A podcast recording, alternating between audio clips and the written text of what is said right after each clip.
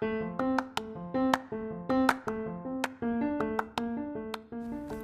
皆様こんにちは。このポッドキャストはオーストラリアブリスベンでの日常生活を英語日記にしたボイスログ、Vlog をお届けするポッドキャストです。英語力向上のために行っています。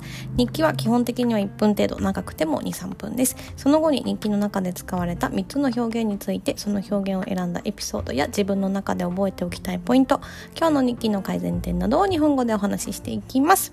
えー、この英語日記の文字起こしのテキストはノートというプラットフォームに載せてあります。概要欄に URL を貼っておきますので、もしよろしければそちらもご覧ください。はい、今日はですね、ミニマリストの私がどうしても捨てられない MacBook という日記です。Okay, are you ready? So let's get started!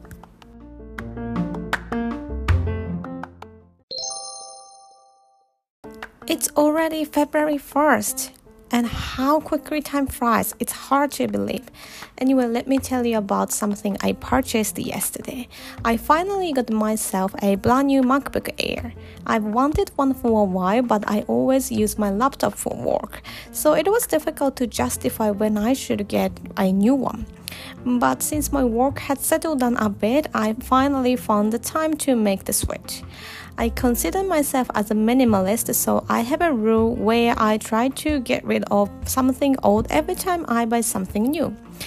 Buy one, throw one. But this time I can't get rid of my old MacBook. It was a farewell gift from my previous colleagues before I left for Australia and it holds a lot of memories for me. Apparently, over 30 of them chipped in around $30 each to get it for me. I've used it daily for my IELTS exam preparation, journaling, university classes, assessments, and even creating my marriage documents. So even though I've upgraded to a new MacBook, I'll keep my old one as a reminder of my time in Australia and my wonderful careers.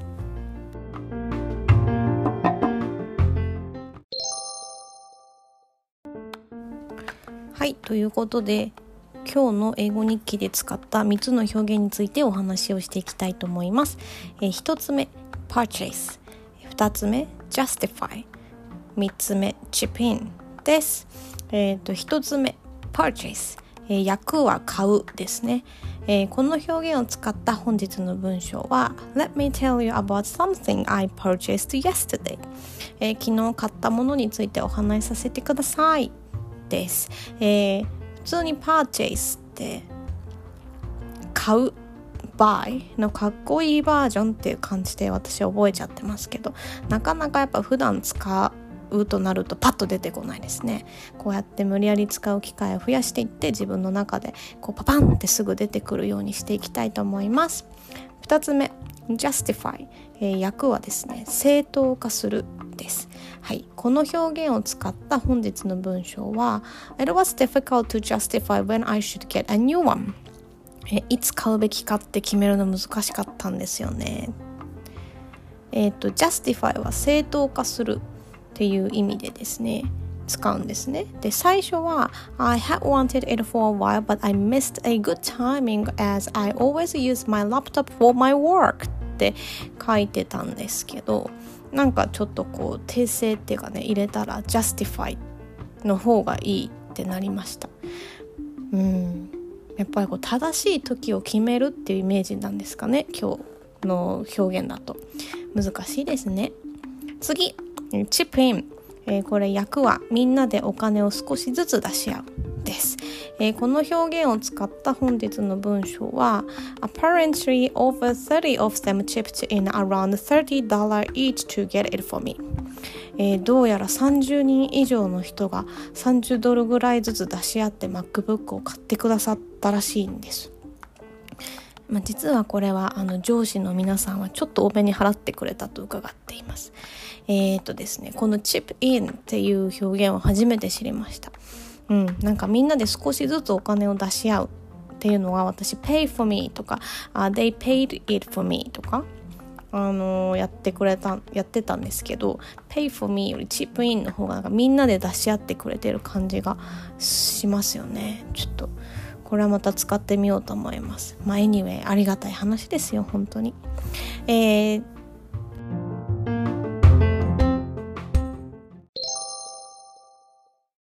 はいということで今日は新しい MacBook を買ったけれどもやっぱり古いのが捨てられないよという話です。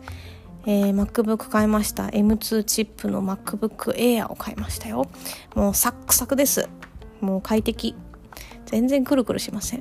ただですね基本的に私は本当は1個買ったら1個捨てるの法則を貫いてるんですけどえー、この MacBook に関しては、まあ、日本で働いていた時の、えー、会社の皆さんが退職の時にみんなで買ってくれた MacBook Air なのでちょっと捨てづらいんですよね。はい。まあ、皆さんの思いも詰まっているしオーストラリアの来てからの思い出も全て詰まってるんですよね。